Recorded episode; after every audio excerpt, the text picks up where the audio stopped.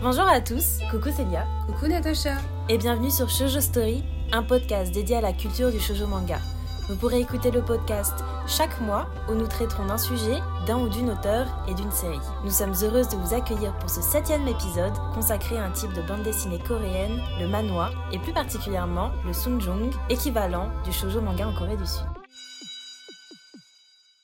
Quel plaisir de vous retrouver pour cette fin d'année ensemble.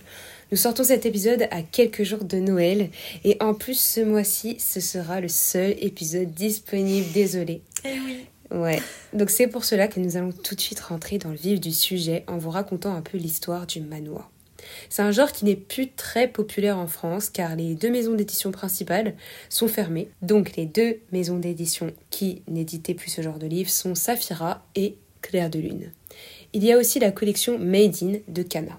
Les manoirs restent souvent pris pour des mangas auprès du public, français, car ils n'ont pas souvent eu de classification dans les magasins type euh, Fnac ou les dépôts-ventes. Donc c'est vrai qu'ils n'ont pas vraiment de stand dédié. Malgré tout, en 2003, le manoir est à l'honneur de la 30e édition du Festival international de la bande dessinée d'Angoulême. Ah, c'est pas rien, hein. Et c'est pas rien. reconnu ce, ce. Donc naturellement, on voulait vous faire un épisode pour vous faire découvrir des titres loin des sentiers japonais qui sont tout autant des coups de cœur. Et puis en plus, on est toutes les deux des très grandes fans de la Corée du Sud depuis des années et c'est d'ailleurs un des points qui nous a fait devenir amis. Donc c'est pour cela qu'on va vous Ça nous présenter tenait maintenant. vraiment à cœur, ouais. Cet Voilà. épisode, euh, on l'attendait.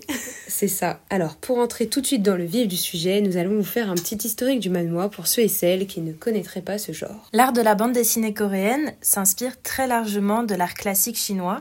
Les premières manifestations du manhwa dans l'histoire sont liées notamment à ses racines, mais aussi au comique. En effet, on était encore très loin de la BD occidentale que nous connaissons avec les bulles, mais il y avait toujours l'idée de découper la page en cases et d'expliquer l'action grâce à un petit texte. C'est vers la fin de la période Joseon, située entre 1392 et 1910, que cet art se développe et se voit décliner sur divers supports. On a notamment les illustrations de couvertures de romans, mais aussi les affiches publicitaires. Le 2 juin 1909, lorsque Lee Do-young, célèbre caricaturiste contemporain, Sa foi, à l'occasion de la parution de la première édition du Dae Hanminbo, à travers cette première ébauche de ce qu'on appellera plus tard bande dessinée, l'artiste dépeint le portrait de trois fonctionnaires japonais. Après l'occupation japonaise, la BD coréenne connaît un grand essoufflement. Et c'est vrai que c'est qu'en 1924 que le Myeongtengori Heonmulkegori de No Suyeon permet un vent de fraîcheur sur le manoir. Publié dans le Chosun Ilbo, le magazine populaire coréen, enfin un des magazines très populaires coréens, il adopte le style occidental, c'est-à-dire qu'on note dans l'apparition des cases bien définies des paroles en fait sous forme de bulles. Donc l'arrivée des Manmoon, donc c'est des magazines spécialisés dans les prépublications de manhwa, permet Un peu comme euh, les magazines japonais. Oui, comme les magazines vous japonais. cite. euh, comme le euh, Margaret, euh, voilà. euh, Ribbon, etc. Mais bon, là, c'est pas du tout dans le style shoujo, hein, c'est vraiment un style plus populaire en 1924. Donc, il y a l'arrivée des Manmoon Manhwa, donc des magazines spécialisés qui permettent vraiment à la bande dessinée coréenne de s'affirmer et de critiquer plus ouvertement le gouvernement japonais et son emprise colossale durant l'occupation japonaise. Donc vraiment, vous le voyez, ce sont les magazines qui vont permettre aux Manhwa de, euh, euh, leur expansion en fait, leur expansion euh, sur les territoires de la littérature. Et quelques années plus tard, à la suite de la libération de 1945, la Corée reste sous l'administration américaine et soviétique. Vous connaissez l'histoire, hein, on va pas vous la faire. Ce qui contribue davantage à l'apogée du manoir et à son occidentalisation. Et il y a un tout premier personnage en fait qui est emblématique, qui fait son apparition, c'est le professeur Kojubu ou Kojubu Samkuchi, créé par Kim Young-wan, auteur aujourd'hui considéré comme le père du manoir. Le manoir de la fin des années 1950 et du tout début des années 1960 est très diversifié. Si le genre dominant est le myonggrang, manoir humoristique pour adultes de 3 ou 4 pages, la BD coréenne de narration se développe et s'épanouit et avec elle une nouvelle génération de mangwaga tels que Shin Dong-yu, Kim San-ho ou Park Hee-dong. créent euh, le manoir de science-fiction et le manoir fantastique, tandis que par exemple Park King-jung euh, développe le manoir plus historique et revient sur l'époque de l'occupation japonaise pendant Poktana. Donc c'est La Bombe, traduction La Bombe, qui raconte notamment les aventures d'un jeune coréen qui se bat contre les japonais en Mandchourie. Donc les Sunjong Manhwa, quant à eux, euh, c'est, vous l'avez compris, euh, l'équivalent du shoujo euh, japonais. Ils deviennent un genre à part entière avec Kwon Young-sop ou euh, Sang-rok ou Joe Won-ki, qui sont d'autres auteurs de cette période-là, qui commenceront à publier sous le même rythme que les japonais en fait, avec le shoujo manga.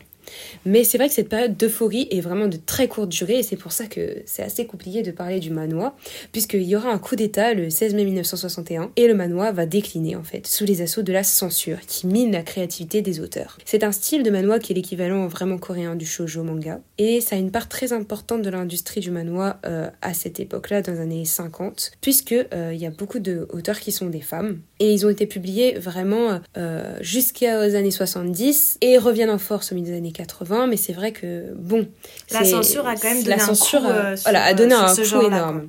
Et donc aujourd'hui, c'est un genre qui est prédominant en Corée du Sud, mais que nous, comme on le disait dans notre, notre introduction, euh, est un genre très compliqué euh, à trouver en France.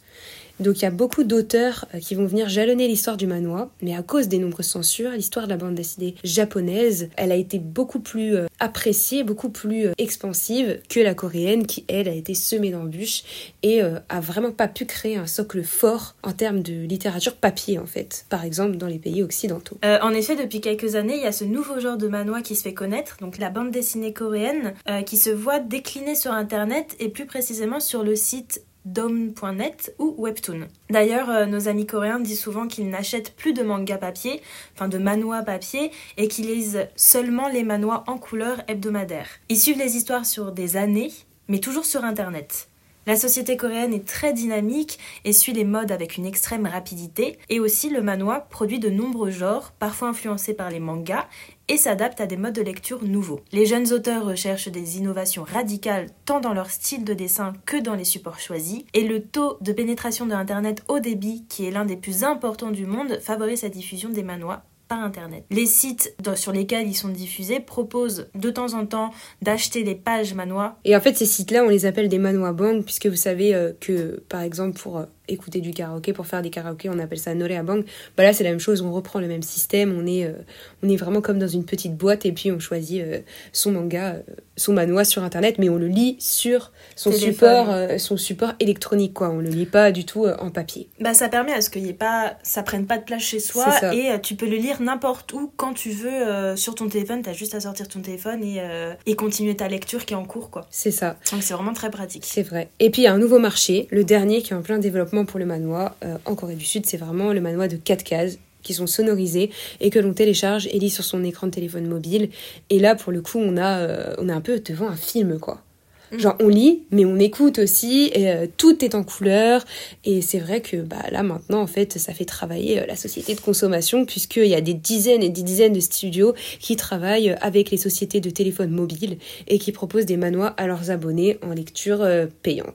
C'est vrai que ça, c'est quelque chose qui diffère beaucoup du manga japonais, c'est que les webtoons, donc les manois sur téléphone, sont en couleur et pas en mm. noir et blanc, contrairement au manga. Donc ça apporte quand même quelque chose de nouveau à, à, ce genre euh, littéraire quoi. Et le style aussi, euh, vous allez le mm. voir dans les, dans les recommandations qu'on va vous faire maintenant, mais c'est vrai que le style euh, est beaucoup plus soigné, pas pour les manois sur téléphone, mais pour les manois papier, le style est beaucoup plus fin et il y a vraiment une envie d'aller dans le détail pour les sunjung coréens. Parce qu'il faut savoir que les webtoons, c'est des amateurs qui se mettent à dessiner ça. C'est pas des mangaka, enfin, je dis mangaka, mais des mangawa professionnels. C'est vraiment des amateurs qui deviennent connus grâce à leur webtoon, mais souvent ils ont un style qui est moins professionnel que ce qu'on peut trouver en librairie ou quoi. Mais ça permet de découvrir de nouveaux auteurs et c'est vraiment génial. Alors maintenant, on va vous faire donc notre recommandation euh, sur euh, Manhwa et webtoon. On vous fera peut-être un épisode spécial webtoon si vous êtes euh, si vous mm. êtes ok, si vous êtes intéressé, puisqu'on en a énormément. Mais là, on voulait se concentrer sur les manhwa et webtoon qui ont influencé des dramas, puisque vous le savez, le drama. Nous sommes fans. Voilà, nous sommes femmes, mais surtout les, les dramas coréens euh, ils sont souvent inspirés en fait euh, de Manoa, tout simplement. Surtout dernièrement, en ce moment. Surtout Tous ceux qui cartonnent sont inspirés de Manoa. Donc là, on va vous présenter euh, notre manoir préféré et notre coup de cœur vraiment de notre sélection qui s'appelle en français L'épouse du dieu de l'eau et en coréen The Bride of Habek. Donc c'est l'histoire de Soa qui est choisie pour devenir l'épouse de Habek, le dieu de l'eau, mais elle va être choisie pour être sacrifiée afin de donner au peuple euh, de l'eau en perpétuité, donc la pluie, etc., pour survivre. Mais au lieu de mourir entre les mains d'un monstre comme on lui avait tant dit pendant son enfance, elle va se retrouver euh, à être sauvée par ce dernier et emporter au royaume de l'eau. Soa va alors apprendre à vivre dans un monde nouveau et étrange rempli de dieux et elle se retrouve prise dans diverses intrigues entourant notamment le dieu lui-même avec les nombreux personnages qui, qui lui font face, elle va, ça va être de plus en plus difficile pour elle de savoir vers qui se tourner et vers qui avoir confiance. Pourtant, au milieu de toute cette agitation, elle va tomber amoureuse d'un étrange personnage prénommé Mui. Par rapport au, au manoir, toi, qu'est-ce que t'en as pensé déjà euh, en termes de papier? Oh, moi j'ai adoré, enfin, c'est vraiment un, un, énorme coup de cœur. Et euh, je pense que maintenant, il se place euh, largement dans mon top 10 euh, de manga manois tout confondu. Hein. Moi, je les mets dans le même. Cet auteur a une renommée mondiale et franchement, on comprend pourquoi lorsqu'on lit la version papier, ses histoires très originales. Elle a vraiment un travail d'écriture très impressionnant. Et justement, bah, c'est pourquoi ça fait du bien de lire un shojo entre guillemets qui sort des sentiers battus parce que l'histoire marque les esprits tout comme ses personnages à travers cette écriture très détaillée.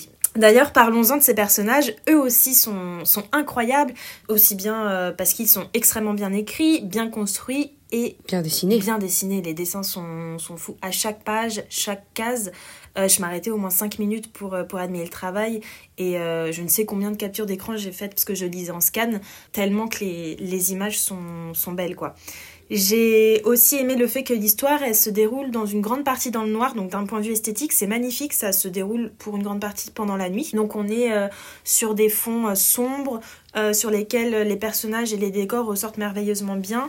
L'esthétique, on a toujours des symboles très forts qui reviennent, que ce soit la lune, les fleurs, les papillons, les temples historiques, les vêtements amples, des coiffures super sophistiquées. Toujours en rapport avec l'époque de Joseon aussi. et des symboles de la culture coréenne. Mmh. Qui sont vraiment plaisants à regarder et c'est pour ça c'est vraiment une, euh, c'est une merveille. C'est le genre de manga qu'on lit et relit avec euh, vraiment un grand plaisir rien que pour la beauté visuelle. Donc euh, vraiment un très très gros coup de cœur pour moi. Moi aussi, un gros coup de cœur sur ce manoir qu'on vous conseille. Ça faisait très longtemps que je n'avais pas eu de coup de cœur comme celui-ci pour un manoir coréen. Et j'étais complètement euh, subjuguée par ce, par ce manoir parce que les dessins sont fins, sophistiqués. Comme tu disais, les noirs euh, sont absolument magnifiques, notamment dans les cheveux. Euh, les trames sont extraordinaires. On voit qu'il y a vraiment du temps apporté à chacun des, des dessins, que ça soit la jaquette, de la couverture aux planches qui se superposent.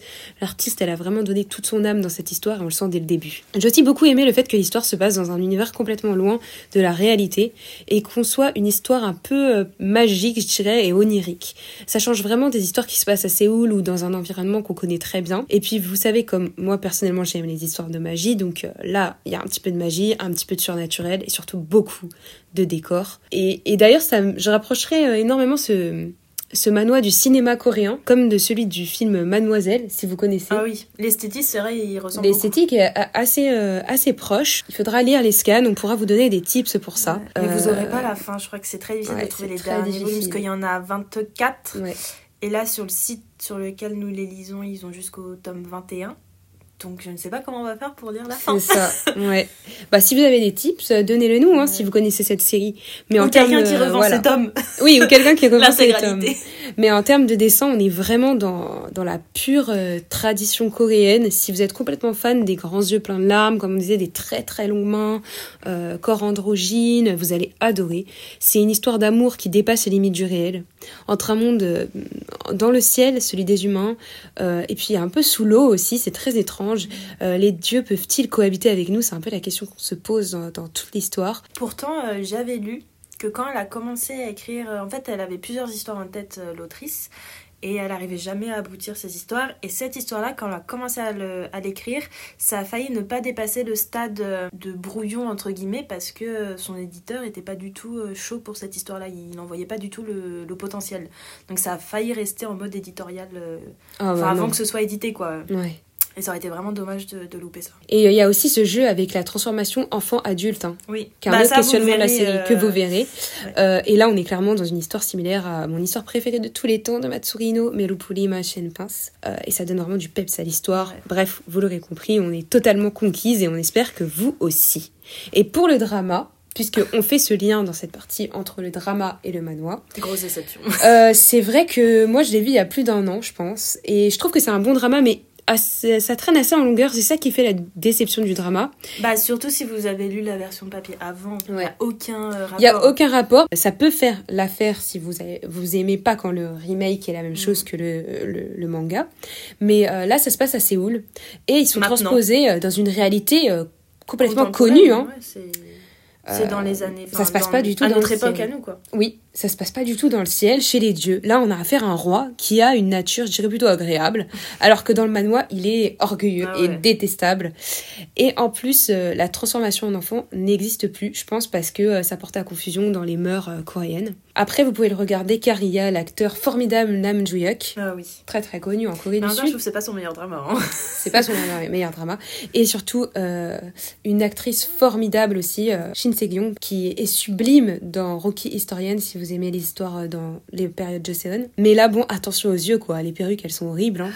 Il y a des problèmes dans le scénario. Il y a Crystal aussi, mais son personnage n'est pas du tout euh, à sa hauteur. Enfin, en vrai, ils n'ont pas pu adapter euh, le manga tel qu'il est dans le manoir d'un point de vue budgétaire parce que ça allait trop coûter en effets spéciaux pour, pour reproduire ce monde imaginaire fantastique et avoir tout ce côté magique. Donc ils, ils ont préféré refaire un remake total. Un autre drama tiré d'un webtoon dont voulez vous parler, c'est Orange Marmelade. Donc pour un petit résumé, l'histoire se déroule dans un monde fictif dans lequel les vampires se nourrissent du sang de porc et non de sang humain. Il est d'ailleurs formellement interdit pour eux de boire du sang humain. Les vampires sont officiellement tolérés par euh, le reste de, l'humanité suite à un traité conclu. Pourtant, la réalité en est autrement et ces derniers font l'objet d'une discrimination persistante. L'héroïne est une lycéenne vampire qui n'interagit pas avec les autres camarades. Elle commence à s'ouvrir à ses camarades une fois qu'elle fait la connaissance de Jung Jae-min euh, dans des circonstances bizarres. Orange Marmelade est librement adapté d'un webtoon écrit et dessiné par Sok-woo entre 2011 et 2013. Pareil, ce webtoon a une très grosse euh, renommée une très grosse notoriété. Personnellement, j'ai regardé le drama bien avant de lire euh, le webtoon, donc euh, j'ai une préférence pour son adaptation à l'écran, d'autant plus que les acteurs sont, sont, vraiment géniaux. Je pense aussi que l'histoire est un peu plus rythmée que dans le webtoon qui euh, ce dernier a plutôt tendance à être euh, surtout sur la fin assez lent et assez long. Mais le gros point positif que j'ai à cette histoire, c'est que euh, il traite de sujets très importants, notamment le mal-être que l'on peut éprouver en tant qu'adolescent et les thèmes, enfin notamment ce thème-là est très bien transcrit et mêlé à ce côté fantastique, ça donne vraiment du pep, c'est un truc en plus. C'est intéressant aussi de noter que pour une fois, contrairement aux autres histoires de vampires que nous connaissons, les vampires ici ne sont pas des êtres à la force surhumaine et dotés d'aptitudes invraisemblable et des fois qui défient euh, toute nature. Ici, on a affaire à des gens qui sont normaux, hormis le fait, si je puis dire, qu'ils se nourrissent de sang, mais sinon ils ont tout ce qu'il y a depuis, euh, depuis normal. Et du coup, je pense que c'est quand même aussi bien un webtoon à lire qu'un drama à regarder euh, qui est vraiment sympa. Le prochain, donc, drama webtoon dont on va vous parler, c'est Itaewon Class, qui se passe aussi dans la société coréenne d'aujourd'hui. Donc euh, c'est vrai que pour le webtoon, je vais commencer par ça, c'est moi je suis pas très fan des dessins, je les trouve très simples, peut-être un peu trop pour moi, peut-être que c'est des dessins qui sont très loin de mm. la nature euh, sophistiquée du manoir coréen et c'est vrai qu'ils sont dessinés par Jo Guangjin et ils sont tirés d'ailleurs d'un webtoon cacao. J'ai du mal avec ces dessins et donc j'ai pas réussi à accrocher à cette histoire en webtoon. Mais le drama euh, est un sans faute. Le drama est un sans faute. Je crois que j'ai regardé courant 2020 et nous avons tous les deux euh, dévoré cette série avec euh, mon compagnon. Et c'est vrai que, bien sûr, on l'a regardé pour Park Seo-joon, parce que il n'y est pas pour rien. Moi, raison je suis... numéro une. Bah, raison numéro une. Moi, je suis extrêmement fan de cet acteur qui est maintenant d'ailleurs euh, va tourner à Hollywood. Hein. C'est un Sun Jong qui est tourné vers le slice of life. Vous voyez, c'est un personnage qui est très calme. dans cette histoire, en fait, on suit les aventures d'un homme qui, en fait, a perdu son père, qui, qui, a eu un accident de voiture, et on va suivre l'histoire de ce garçon qui est parti en prison parce qu'il s'était en fait, euh, il s'était retourné contre la personne qui a eu l'accident avec son père en voiture, tout simplement. Et euh, c'est une histoire qui mêle autant l'amour, l'amitié que euh, l'ascension professionnelle. Et c'est ça que, j'adore parce que vraiment euh, on est plongé dans la Corée, la Corée de notre époque avec des sujets très divers. Vous allez apprécier le fait qu'ils soient ancrés dans une réalité, dans un quartier très populaire, donc Itaewon, qui est le quartier des étrangers à Séoul. Et comme je disais, il y a pas mal de sujets d'intrigue qui cohabitent au sein de l'histoire. Donc le but de ce drama, c'est pas vraiment que le romantisme, hein, même si c'est un Sunjung, c'est plutôt la réussite, comme je disais, professionnel avec un arrière-goût de vengeance. Donc on y suit vraiment ce personnage principal qui va tout faire pour détruire de l'intérieur et sur son terrain de jeu, la cuisine, son ennemi juré, le père de l'assassin, de son propre père à lui. Donc comme je disais précédemment, on apprécie vraiment la justesse du jeu des acteurs et aussi la dimension réelle des scènes. La dimension de groupe aussi, d'équipe est très présente et l'amitié est au centre de l'histoire. Donc l'amour, pour le coup, c'est sous-jacent. Et je trouve d'ailleurs que cette histoire euh, d'amour est un peu de trop. C'est vraiment un drama que je recommande à 1000%, surtout pour les personnes qui découvrent la culture coréenne et les dramas coréens et qui ont envie euh, de découvrir euh, un drama tiré d'un webtoon, mais de manière assez, assez sérieuse en fait, qui ont envie de se lancer dans la culture coréenne à travers un drama. Un autre drama qu'on va vous présenter juste après celui-ci, c'est...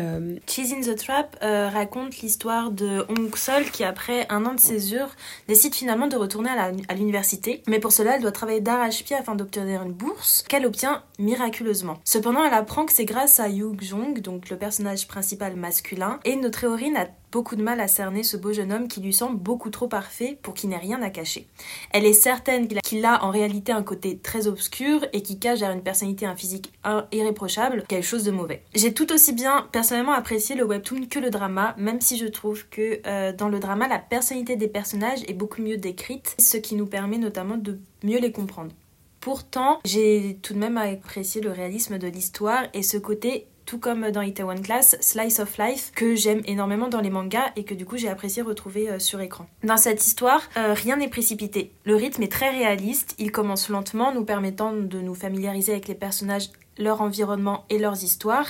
Et le développement de chacun est très bien mené jusqu'au bout. La personnalité du coup de Young Joon, le personnage principal, nous laisse perplexe et confus jusqu'au bout. Mais j'aime bien aussi ce, ce fait que euh, bah, son personnage est finalement très réaliste et malgré qu'il soit le personnage principal, bah, il est pas parfait et ça change des dramas où d'habitude les, les, hommes dans les dramas sont euh, la perfection incarnée. Là, euh, c'est pas le but quoi. C'est du coup, je sais pas, je trouve ça changeait, ça changeait beaucoup des, des dramas habituels.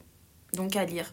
Bah, en plus, euh, ça, ça, ça va vraiment avec euh, le drama que je vais vous présenter maintenant, le manoir drama que je vous présente maintenant, qui s'appelle Full House. Mm. Alors là, on est dans la même thématique euh, du, du, garçon et de la masculinité étrange enfin qui est pas parfait quoi vraiment. Et c'est la même chose. Donc l'histoire du drama et du manoir sont les mêmes hein. les personnages euh, ont les mêmes caractéristiques physiques et aussi les mêmes personnalités.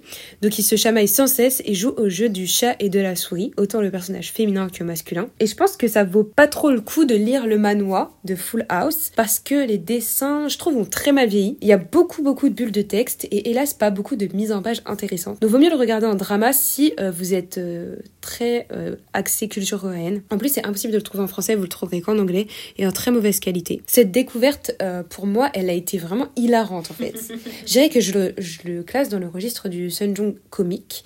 Euh, Full House, c'est un drama qui est complètement déjanté. Les personnages, ils sont complètement fous. On a Yoon Jae qui a fait que crier du début à la fin et on a Jeon qui obéit, se rebelle, devient dingue à cause de lui comme on disait tout à l'heure, une masculinité étrange. Euh, et puis l'histoire, elle tourne autour d'une maison où deux personnages qui n'étaient pas faits pour se rencontrer doivent cohabiter par le biais d'un mariage arrangé. Ces deux personnages sont tous les deux complètement différents l'un de l'autre. L'une est complètement sale et désorganisée, elle est écrivaine en plus, donc un métier euh, plutôt lié à la création, et euh, l'autre est un acteur hyper connu et complètement maniaque de la propreté. Donc c'est un drama que j'ai vraiment dévoré parce que bah, personnellement moi j'adore les vieux dramas type années 2000 comme si vous connaissez Coffee Prince. Oh là voilà, vous allez adorer ce drama parce qu'il se passe rien, mais on, fait que rire. Donc bon, voilà, on adore. Si vous aimez les moments croustillants comme on parlait avant, passez votre chemin parce qu'il n'y a jamais de bisous. C'est vraiment du rire, des moments gênants, des clichés et une musique de fond euh, complètement ringarde. Manga, enfin, pardon, drama à l'ancienne quoi. Oui, drama à l'ancienne. Euh, je vous l'ai dit, donc ce drama, c'est pas une pépite, c'est juste iconique des années 2000. Donc si vous êtes une grande amatrice ou un grand amateur de drama, vous allez complètement tomber sous le charme de celui-ci parce qu'il y a quelque chose qui fait son authenticité et notamment le fait que ça soit un classique. Donc il y a tout ce qu'on aime dans les dramas Hein, la musique, les mots doux, les moments complètement fous, mais surtout B-Rain, euh, l'acteur principal. Euh, BG charmeur qui sait pas du tout s'y prendre avec les femmes, qui enchaîne les bourdes sur les bourdes, et qui, et qui était vraiment habillé, mais... Oh, comme un, un plouc, enfin je sais pas, genre il est habillé, c'est horrible. Qui est la styliste? C'est vraiment une catastrophe. Mais bon, euh, j'ai trop ri pour pas en parler. Et franchement, si vous avez l'occasion de regarder ce drama Full House, il est disponible sur Netflix. Je voulais terminer cette euh, première rubrique avec euh, le webtoon True Body que euh, là, pour le coup, je sais que vous connaissez tous et toutes, ou au moins que vous avez entendu parler, que ce soit le webtoon ou l'adaptation en drama. Je trouvais intéressant notamment de parler du design du webtoon qui est très agréable à lire, contrairement à d'autres webtoons. Parce que, comme on vous a dit, souvent c'est des amateurs et des amatrices qui écrivent des webtoons, donc le niveau d'illustration n'est pas à la hauteur de ce qu'on a l'habitude de lire dans les mangas papier qu'on achète ou dans les manois. Alors que là, c'est vraiment. C'est du dessin digital très clean, de très haute qualité, donc c'est vraiment un, level au-dessus et c'est très professionnel. Par contre, de mon côté, l'histoire, j'ai trouvé euh, que c'était beaucoup trop long. J'ai lâché, j'ai tenu le coup, hein, j'ai lâché à l'épisode 40 du webtoon, donc j'ai vraiment lu énormément de chapitres, mais il y avait encore plus de la moitié à lire et j'ai trouvé ça beaucoup trop long et beaucoup trop redondant, surtout qu'on m'a prévenu que ça n'allait pas en s'arrangeant, donc j'ai laissé tomber. J'ai commencé à regarder aussi le premier épisode du drama, mais en fait, je pense qu'au-delà, c'est l'histoire qui ne m'intéresse pas plus que ça, même si ça traite de sujets très intéressants euh, la beauté euh, la beauté en Corée qui est, omniprésente surtout pour les femmes mais aussi pour les hommes.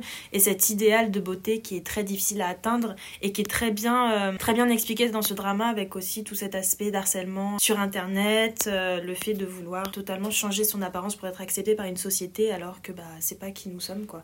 Donc pour ces thèmes là ça vaut le coup quand même de lire à l'occasion. Et donc nous allons passer à notre deuxième partie euh, qui est les recommandations que nous avons en type papier, donc euh, Sunjong papier. Donc la première, euh, on va commencer par le début pour tout le monde, hein, une chose très nostalgique, le Magical Girl. Et donc là, on en a un pour, euh, pour vous qui s'appelle Magical JXR, on pourrait qui date dire de 2006. Magical Boy du coup. Oui, c'est vrai. c'est vrai. Magical Boy. Magical GXR de 2006. Euh, le Hypnosis, c'est Haru et Jay qui sont étudiants dans une école de sorcellerie. Pour obtenir leur diplôme, ils doivent s'aventurer dans le monde des humains et faire une année de contrat avec la ravissante Choha. Choha, elle pense que ce sont pas des magiciens en fait, mais vraiment juste deux idiots et elle a pas du tout envie d'avoir affaire avec eux. Mais bon, vous en doutez, elle va peut-être petit à petit tisser des liens avec les deux étudiants et faire partie intégrante de leur vie. J'ai trouvé que c'était un manoir vraiment hyper sympathique, une petite bouffée euh, d'air frais et qui fait du bien. L'humour y est omniprésent, ce qui rend sa lecture euh, très agréable. Les dessins sont sublimes et toujours d'une très bonne qualité, euh, quel que soit le moment de l'histoire. Les personnages sont très attachants. J'ai lu que le premier tome, mais je suis très curieuse de savoir comment ça va, comment ça va évoluer. J'espère juste que l'histoire va pas être un peu décousue au fil, euh, au fil des tomes parce que j'avais, enfin, j'étais déjà perdue à certains moments euh, pendant le premier volume, euh, notamment d'un point de vue de la temporalité. Enfin, je trouvais que ça sautait un peu d'une case à l'autre, ça changeait d'époque et j'étais un, peu perdue. Beaucoup d'ellipses temporelles. Ouais, beaucoup d'ellipses temporelles. Après, je pense que toi, t'as lu la suite. Euh, si, je trouve aussi que c'est un manuel de très bonne qualité. Et la première fois que j'ai lu en plus cette histoire, euh, c'est vrai que j'avais pas comprise non plus. D'un seul coup, les voix grands alors qu'ils étaient gamins la page d'avant. C'est vrai. Donc, ça a été d'ailleurs mon premier manois, donc euh, en le redisant, j'ai vraiment adoré. Et comme je disais précédemment, ce sont vraiment les dessins des manois que je trouve magnifiques qui m'ont poussé à lire cette histoire magique. On a affaire à deux magiciens très opposés aussi qui suivent la même quête et une jeune fille un peu perdu entre les deux. Et ce schéma assez populaire euh, d'un triangle amoureux chez les plus jeunes, ça m'a vraiment ravi à l'époque.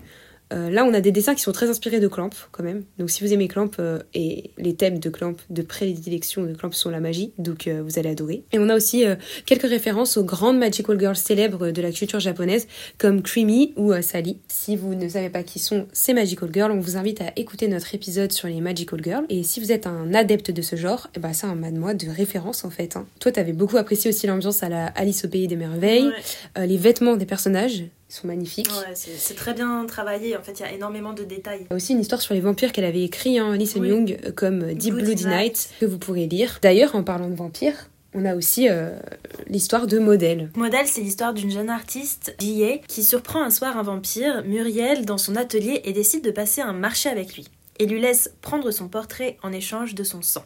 Muriel l'invite donc dans sa demeure. C'est là que l'héroïne rencontre Eva, la gouvernante et Ken, qui se trouve être le fils de Muriel et d'Eva. Quels sont les secrets de cette maison Et on va en apprendre euh, plus sur l'amour, sur ses rapports avec la mort et le don euh, de soi. C'est vraiment une douce mélancolie qui parcourt toute cette œuvre de Lee So-young. Déjà, encore une fois, les dessins sont à tomber par terre. Hein. On va vous répéter ça à chaque fois, mais vraiment, les dessins de Manoa sont euh, très très beaux. Le trait, il est fin, il est doux. Euh. Rien à voir avec les mangas. Les mangas aussi, il y a des très très beaux dessins, mais là, c'est vraiment un style à part qui est très reconnaissable. On pourra vraiment le mettre en comparaison avec des auteurs comme Yumiko Oshima. Si vous vous rappelez, on avait fait un post sur elle. C'est une auteure de l'an 24 sur notre compte Instagram. là, on a vraiment pareil, le même coup de caresse sur le visage des personnages. Euh, et l'histoire, par contre, euh, elle va un peu traîner en longueur pour modèle. Euh, on est baladé dans un château en long, en large et en travers, mais on creuse pas forcément l'histoire sur l'héroïne principale. C'est plutôt la vie du vampire qui se dévoile petit à petit aux yeux de tous, ses faiblesses, son attachement aux autres, qui devient de plus en plus clair. Moi, c'est vrai que j'ai vraiment aimé cette histoire que j'ai lue, en plus pendant la période d'Halloween. Donc c'était, mmh, je trouve, ça mettait euh, dans une ambiance, mais c'est vrai que l'ambiance lente et très lourde, avec cette espèce de gros poids des secrets, pèse sur chacun des personnages présentés. Je dirais que même si cela reprend la structure du huis clos, euh, je la conseille plutôt à des grands amoureux d'histoires de vampires et de dessins évanescents, spectaculaires. Si vous commencez le manoir, le Sunjong, plus précisément, peut-être il vaut mieux aller vers un type magique comme euh, Arcana. Arcana, alors attention, il existe aussi un Arcana japonais mais qui n'a strictement rien à voir avec le Arcana manoir. Euh, celui dont nous parlons est de type magie, l'autre est un seinen pur et dur. Le manoir Arcana s'arrête en France en 8 volumes. Il n'a malheureusement pas fini d'être édité, il ne sera plus édité. Par contre, en Corée du Sud, euh, la série se termine en 11 tomes. Ina, c'est une jeune fille orpheline qui possède un talent particulier. Elle parle aux animaux. Elle voyage en compagnie de son grand-père et de son chien, Sword, pour aller rencontrer l'empereur. Dans le monde où elle vit, il neige tous les 100 ans. Mais l'apparition de la neige attire les démons. Sera-t-elle le héros qui sauvera ce monde des démons en utilisant le pouvoir des dragons? Donc ça nous laisse un peu un, pilote assez intéressant.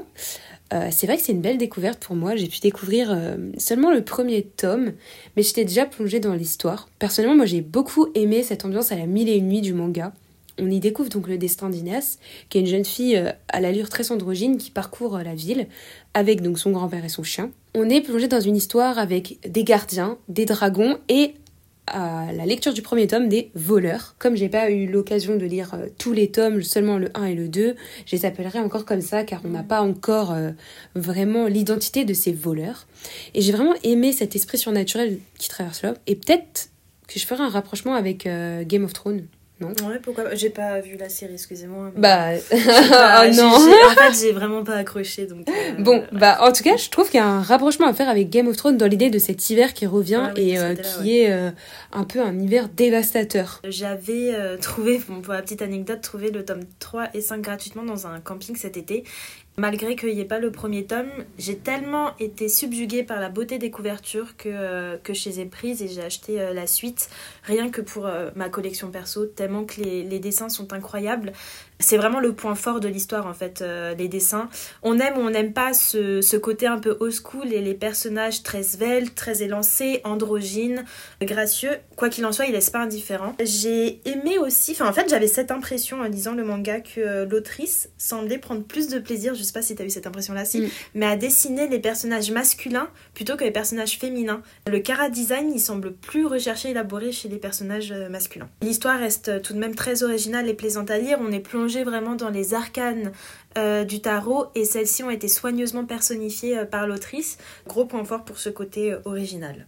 Ouais, ça donne tellement envie de lire le fait que ce soit plongé dans les arcanes du tarot. Enfin, je sais pas si vous mm. aimez un peu ce côté. Il y a ce côté un peu mystique occulte, du qui plane tout au long de l'histoire. Et, c'est assez intéressant. Et vous verrez, les dessins sont, sont incroyables aussi. Et on, va, terminer, par un flop. on va terminer par Kill Me Kiss Me de Lee Young-yu. Ça a été le tout premier manoir que j'ai lu euh, quand j'étais au collège et euh, comment vous dire? Avant, on va peut-être vous faire un petit résumé. C'est l'histoire de Tae, donc l'héroïne de l'histoire, qui est une grande fan du mannequin euh, Kung Kang. Son cousin, qui est aussi le sosie donc de l'héroïne, voit des posters de ce mannequin dans sa chambre et lui apprend que ce modèle est dans sa classe au lycée. Donc Tae a alors l'idée euh, farfelue d'échanger sa place avec son cousin afin de se faire passer pour lui et d'aller dans son école à sa place pour être proche de son idol. Oh Qu'en as-tu pensé? Oh mon dieu euh, auditeurs et auditrices, vraiment euh, passez votre chemin. Passez votre chemin, mon dieu. Là, pour le coup, c'était ça, très fait très longtemps que je n'avais pas eu un flop comme celui-ci. On a eu Ishigo 100%. Mais alors celui-ci, vraiment, euh, il y avait tellement de violence. C'est de la Les- violence à répétition. Les relations qui sont mises en place dès le début de l'histoire sont toxiques. Vraiment, euh, le fil rouge de l'histoire est incompréhensible. On a des personnages qui se ressemblent, mais qui sont une fille et un garçon. Euh, les deux vont échanger leur position dans les écoles respectives, mais il n'y a aucun lien euh, familial entre les deux qui qu'on voit clairement en fait qui Bah, se ils sont cousins, quoi, mais. euh, C'est ça. On est confronté à une violence euh, qui est énorme avec des sortes de gangs. Euh, L'héroïne principale est amoureuse d'un garçon qu'elle n'a jamais fréquenté, qu'elle a vu dans un magazine. Ensuite, finalement, elle tombe amoureuse de son agresseur, un garçon qui l'a battu à mort. Le syndrome de Stockholm, quoi. Ouais. C'est vraiment le genre d'histoire que je ne veux plus lire. Euh, J'ai trouvé aucune extrêmement cliché, il y a aucune logique. Pourtant, je trouve qu'il y a, enfin, je trouve qu'il y avait vraiment du potentiel. Si l'histoire était moins cliché et avec des personnages mieux construits et justement cette violence entre guillemets mieux euh, amenée. Et là, c'est vraiment de la violence gratuite à chaque page. En plus, enfin, les bastons ont aucun intérêt, ils sont moches. Enfin, c'est même pas travaillé, pas du tout intéressant. Les dessins sont loin d'être désagréables à regarder, mais euh, c'est pas non plus un point assez euh, important pour euh, pour sauver euh, pour sauver le manoir. L'histoire d'amour, enfin les histoires d'amour sortent de nulle part et manquent de profondeur. La confusion aussi sur le genre et la sexualité n'est pas du tout bien amenée et bien décrite, et ce qui est dommage, ça aurait pu être mieux. Et malheureusement, bah, ça tombe dans, dans un cliché, quoi. Comme vous le savez, on sort cet épisode pendant les fêtes et on le sort pour Noël et donc on voulait absolument vous raconter euh, un moment euh, Christmas time, un moment vraiment qui nous est resté en mémoire dans un manga, pas forcément dans un manoir mais vraiment dans un manga euh, par rapport à Noël. J'ai décidé de me centrer sur l'épisode 22 de, de l'adaptation en animé de Kimi no Doke. Euh, généralement, les épisodes spéciaux Noël dans les shoujo sont centrés sur le couple et sont pleins de romantisme. C'est vraiment souvent une étape assez cruciale dans, dans l'animé. Euh, c'est l'occasion d'un rendez-vous amoureux, ou bien d'une confession. Euh, D'autant plus qu'au Japon, contrairement en France où Noël rime avec un repas en famille, là-bas c'est avant tout une fête à célébrer en couple. Et dans Kimi no ce que j'aime particulièrement dans ce manga, c'est que l'amitié, la famille sont toujours mis au premier plan. Kazeaya, le personnage masculin principal, invite toute la classe à passer Noël ensemble euh, pour fêter la fin des examens et la fin des rattrapages.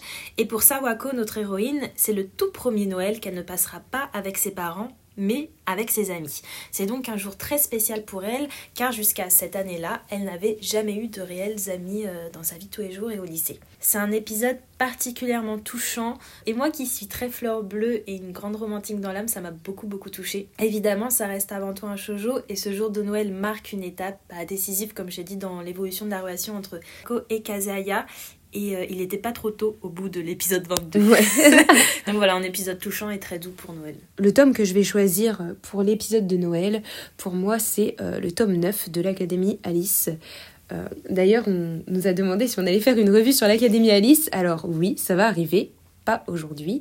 Mais si vous êtes un grand fan de l'Académie Alice, vous allez vous rappeler de ce moment-là. Attention, il y a quelques spoilers dans ce que je vais vous raconter. Donc l'Académie Alice, c'est une école où ne sont admis que les génies possédant un don étrange. C'est une école qui est très stricte, car une fois entré, on n'a que difficilement contact avec le monde extérieur, même avec ses parents. Mikan et Otaru, elles ont été élevées dans le même petit village et elles se sont euh, liées d'amitié. Et puis quand Otaru découvre l'Académie Alice où sont rassemblés les surdoués qui possèdent un don étrange, l'Alice, Mikan décide de la suivre. Elle y fait donc la connaissance de mystérieux élèves, dont Luka et Natsume. Le merveilleux Natsume. Voilà. Le tome 9 parle de l'organisation de la fête de Noël. Chaque élève de primaire, du collège ou du lycée participe à la préparation de la fête.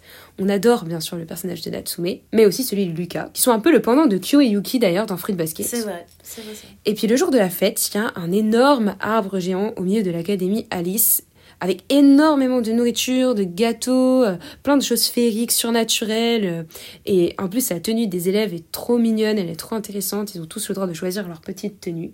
Ce qui leur change de leurs Ouais. uniformes euh, de l'académie. Oui, c'est vrai. Et là, on est un peu dans un truc à la Harry Potter, hein, dans l'idée du grand buffet, du festin entre amis. Euh, les intrigues, bien sûr, sont toujours présentes au long de cette annexe. Et il y a aussi un long moment de mascarade. C'est un bal où l'on cache son visage derrière un masque. Et que si on danse avec, euh, avec son amoureux, en gros, on lui avoue son amour. Vraiment, on a besoin de ce genre d'histoire, je pense, à la période de Noël. Des histoires romantiques Ouais. et douces. Et les dessins sont encore une fois toujours magnifiques. Euh, L'auteur, Tachibana Higuchi, elle nous livre un moment hors du temps, délicat. Et bien sûr, vous en doutez bien, Natsume et Mika ne vont danser ensemble. Et il arrive ce qu'il arriva, une scène gênante, euh, humoristique, mignonne, et puis ensuite euh, un baiser euh, dans les arbres, un peu sous le hou, quoi, hyper adorable. Très romantique. Voilà. Et la soirée de Noël, c'est vraiment ce moment hyper romantique et doux. Et je pense que c'est ce qu'on aime lire. Mm. Euh, à l'approche des fêtes. Des histoires un peu chaleureuses et qui donnent du baume au cœur. Oui, et donc euh, on finit euh, cet épisode sur cette touche très romantique et douce. On espère que cela vous donnera envie d'aller voir l'épisode 22 de Kimi Doke ou de lire cette annexe de tome 9 de l'Académie Alice. On espère aussi que vous en avez appris beaucoup plus sur le manoir et le sunjong plus précisément, et que vous avez aimé nos flops, mais aussi euh, nos relectures et nos recommandations. Il y a aussi plein d'autres manois qu'on peut vous conseiller, notamment Mes chères filles de Kim Hee-eun, qui est très facile à trouver qui est inspiré des quatre filles du Dr March, mais aussi euh, un grand manoir qui s'appelle euh, Lady Detective, qui est un manoir d'enquête et historique. En Josei, on a aussi Teen Spirit qu'on peut vous recommander, It Was Cool, Kim Jae-un. Et vous avez aussi, euh, notamment d'occasion euh, à Book Off, euh, si on peut se permettre de vous donner une petite recommandation Noël, vous avez de nombreux manois coréens comme Platina qui sont disponibles à 2 euros. N'hésitez pas à nous dire si vous en avez appris plus sur le manois dans cet épisode. Et, si, vous avez un manois préféré que vous voulez nous partager et partager au reste des auditeurs et auditrices, franchement, allez-y, mettez-nous en commentaire, envoyez-nous des messages.